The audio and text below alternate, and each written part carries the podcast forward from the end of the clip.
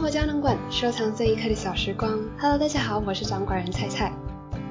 我不知道你们是不是在刚过去的星期一跟我经历了同样一件事情，就是我的 Facebook、Insta 同一时间被同一事情刷屏了，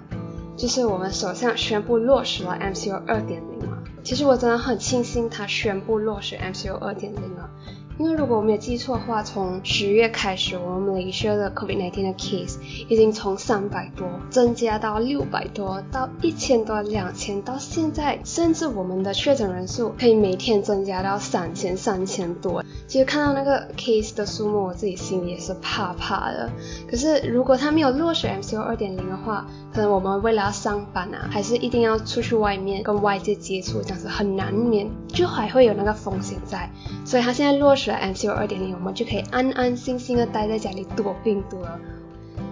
那么现在是 MCO 二点零了嘛？就我们在去年也有了 MCO 一点零的前车之鉴，我相信大家都不会再那么迷茫、那么慌张了。所以这一集的生活胶囊，我们要收藏的就是我们 MCO 一点零的生活啦。其实 MCO 对各行各业都会有一个很明显、非常大的一个冲击。那么这一次我们要聚焦讨论被影响的群体是我们的 fresh grad。当我们的应届毕业生遇上 MCO 的时候，他的心路历程带是一个怎样的过程？那么就由我本人，身为一个应届毕业生，一毕业就遇到 COVID-19 这个 pandemic 的 fresh grad 来跟你们分享一下，当应届毕业生遇到 MCO 的时候，他的心路历程带是一个怎样的变化？让我们继续听下去吧。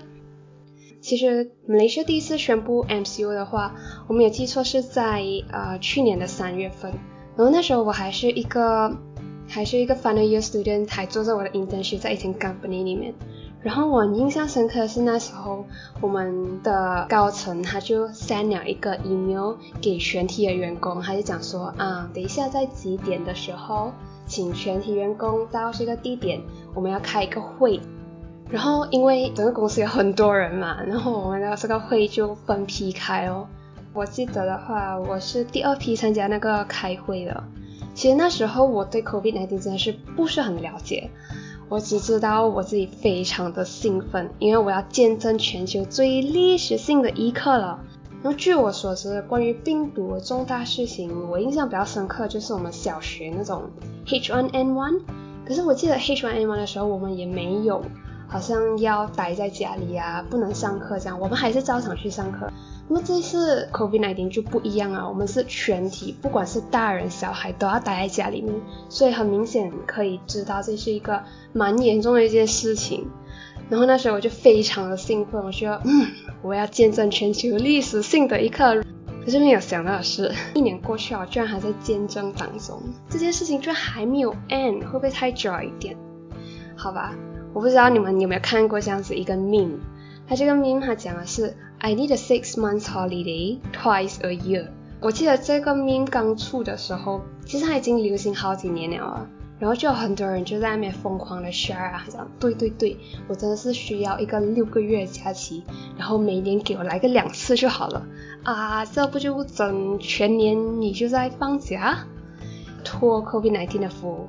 身为 fresh grad 的我。就实现了这个明明讲的东西，一放假就是六个月。我刚才讲了嘛，就是我们在三月的时候就宣布 MCO，那时候我已经做着我的 internship 差不多一半了，所以我就剩差不多一个月到两个月的 internship，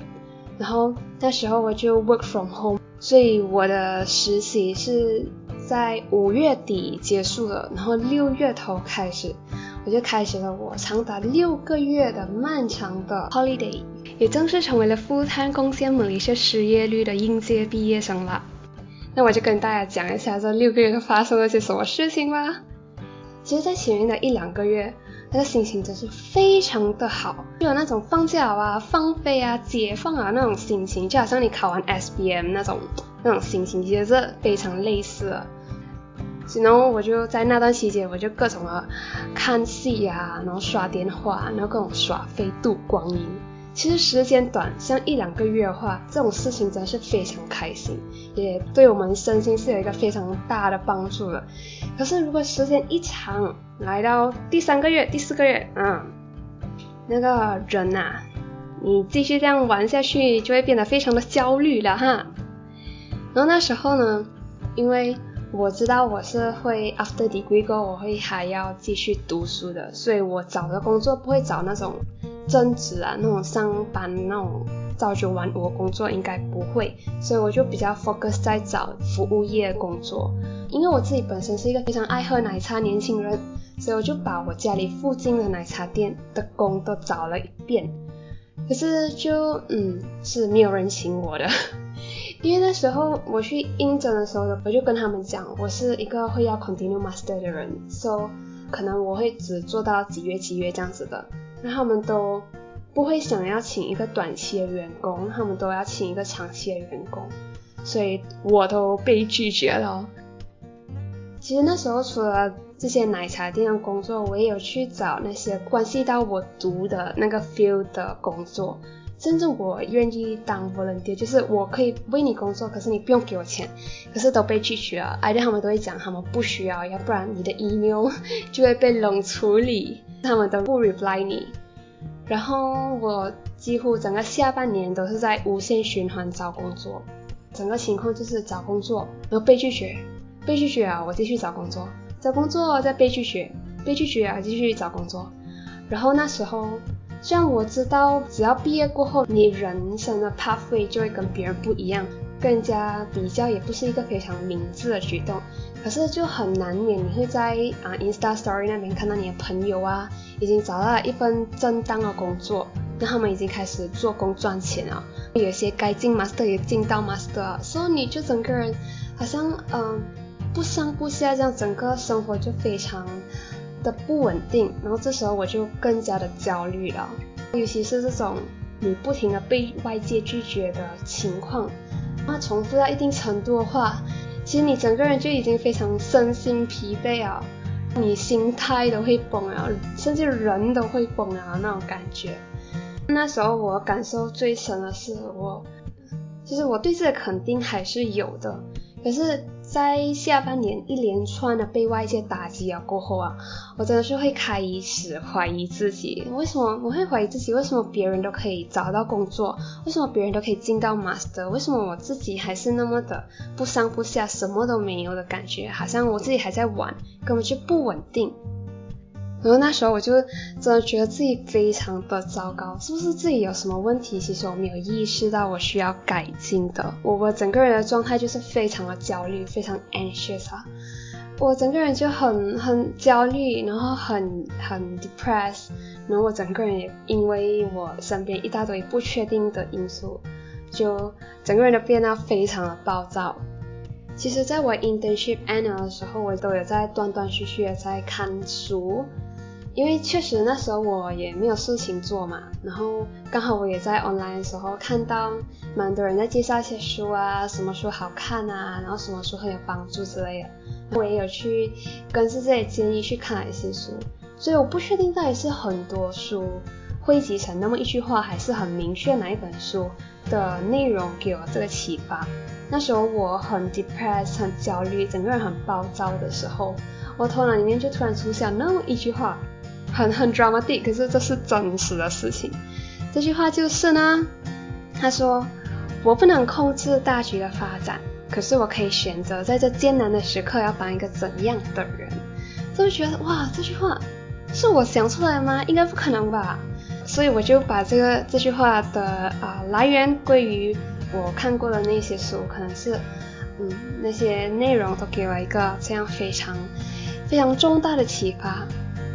所以我看到这个句子，就启发我自己，想要理性的分析一下自己的情况，所以我就把我自己具体的 depress 自己的焦虑和自己非常暴躁的一个情况做一个分析。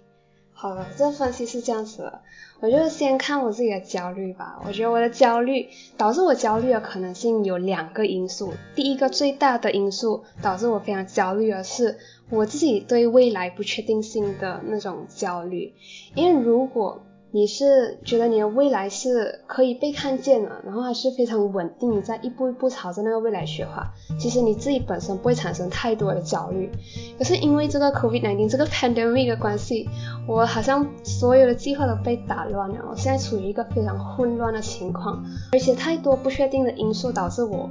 好像整个人都浮浮沉沉这样，不上又不下这样子，所以对于这个未来不确定性的焦虑。我的应对方法是，我会选择看书，因为看书的话，我如果整个人都很沉浸在那个书里面的内容、那个情节里面的话，明显的感觉到我的心情会比较呃平静一点。可能那些书的内容并没有那种很明确对于焦虑你要怎样应对的方法，可是那些书的内容可以时不时的给你非常有启发的一些想法，所以我觉得看书是一个很好打败焦虑的一个方法。除此之外呢，如果你觉得未来充满不确定性的话，你会感觉生活好像不可控。在这时候，我的另外一个应对方法就是我会为我未来的发展蓄力。怎样讲蓄力呢？就是像我刚才讲的，我也讲到说我是一个想要 continue study 的一个人，所以虽然我现在还没有拿到那个很明确可以 continue study 的那个身份。然后这时候我也会发现讲说，其实我们并不需要一个身份去允许我们做特定的一些事情。其实我并不需要一个 master student 的身份才可以去啊继续钻研我喜欢的一些领域的知识。所以这个想法就很好的安慰了我自己，我就会开始跟我自己讲说，既然我还没有拿到那个 master，其实我也可以用我现在很得空的这一大段时间来巩固一下自己的专业知识。那么这个重温专业知识的方法，其实是最最最最能缓解我对未来 unpredictable 的那种焦虑的感觉的。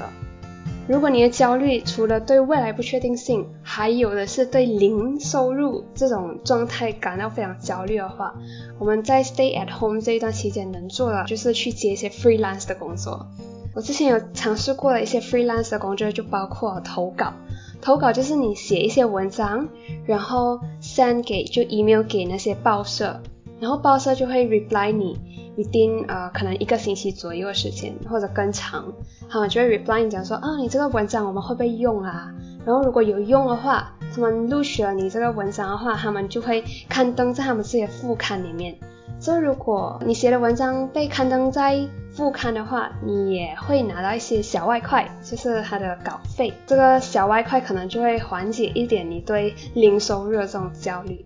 还有另外一个 freelance 我有 try to 啊接触的就是配音，其实这个 freelance 对我来讲是很新的，就我在就 online 的时候就有看到一些啊特定的 freelance 的 website，然后它是就算你专业也好，非专业也好，它都可以给你去啊 try to 申请的一些配音的工作。相对起投稿，我会觉得配音这个外快会比它多一点。还有另外一种呃赚小外快的方法，就是去接一些 design 的 job。因为如果是 design 的话，其实外面有很多人都会在找一些 freelance 的 designer 来帮我们设计一些 poster 或者 illustration 之类的工作的。如果你自己本身是一个非常嗯有 sense 的人，或者是你有一些 design skill 的人，也可以尝试去接一些这样的小工作。那刚才我都说了三种的可以赚小外快的一些。啊，工作嘛，就投稿、配音跟接 design job。其实这三个我都有 try 过，可是真正带给我收入的只有最后一个，就是写 design 的工作。所以我觉得多多试错这个过程会了解到自己，你会在什么领域更擅长一点，然后什么领域是你不是很擅长啊？有哪一些地方是你需要改进？而且我觉得 stay at home 赚取小外快的这种 freelance 工作，其实也能一定程度上的帮忙缓解。我们对零收入的那种焦虑心情。如果像是我们这种待业青年或者是失业的人的话，其实我们的生活就会突然好像变得很没有节奏。如果你是想说像上班族的话，学生的话，他们的 weekday 是拿来上班、拿来上课的，然后他们的 weekend 就是拿来休息、拿来娱乐的。但如果你是一个完全像我之前经历的一样，是一个待业青年的话，那么你的 weekend 跟 weekday 其实是没有太大差别的。在那时候，我们其实就陷入了一个状况，是我们的生活失去了原本的节奏，就好像你星期一跟星期日也没有差别，星期一跟星期二也没有差别，那你每天都很模模糊糊、浮浮沉沉的这样过每一天。像这时候，我刚好就在 Very Well Mind 这个 website 看到了这么一个 article，它带到是说 The importance of maintaining structure and routine during stressful time。那这个内容呢，对我来说是起了一个非常大的作用。它很明确的指出了我们一个星期七天是没有 routine，是没有节奏的一个这样的情况。他就跟我们说，在这样的一个模模糊糊、没有生活节奏的一个情况下呢，是很容易造成我们对生活失去了 sense of control 这样一个情况。这种情况就会导致我们有非常多的焦虑的心情啊，就会导致我们低落的情绪。所以这个 article 呢，他就建议我们，其实就算我们是待业青年也好，我们没有特定的工作也好，其实我们可以为我们一个星期七天做一个自己的 routine 这样子。比如讲说，你的星期一跟星期二可以用来发掘自己的兴趣跟爱好啊，然后星期三、星期四你可以 focus 在巩固自己的专业知识，然后星期五也可以是一个。呃，self care day 是一个保养自己的一天，然后星期六、星期日你就保留给家人，跟他们一起活动啊，一起啊联系感情、聊天之类的。那我觉得这个 article 你们给出的这个建议真的是对我来说起了一个非常大的作用。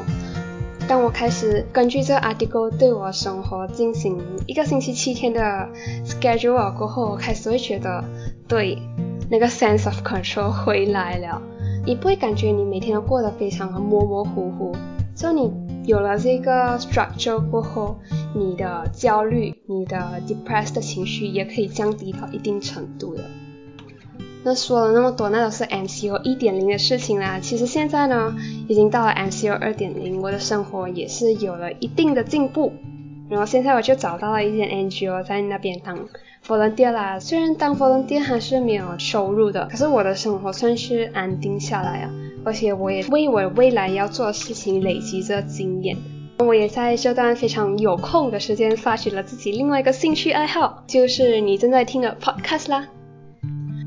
如果你也是一个被 COVID-19 这个 pandemic 对你的生活影响很大的一个人的话，我这边有两句话要送给你。这两句话我都是从呃 Very Well Mind 这个 website 看 article 当中拿出来一些句子，我觉得这两句句子真的是对我有达到一个稳住我自己的一个效果，所以我在这里也跟大家分享一下。那么第一句话是这样子讲的 ：Plans don't always go as planned though, so remember to be kind to yourself. This is not a time to put extra pleasure and expectations on yourself. 那么第二句话呢，它是说，Be kind to yourself as you manage through a time that has no guidebook。我觉得这两句话都说的非常有道理。 这两句话的重点都放在我们其实并不需要在这个艰难的时期给自己过多的一些压力啊和太高的期望。所以这段时间我们只需要把自己照顾好来，然后一步接一步的慢慢 take effort 都改善我们自己的生活。那么话说到这里，这一集的生活胶囊也就接近尾声啦。生活胶囊馆收藏这一刻的小时光，我们下个星期再见哦，拜拜。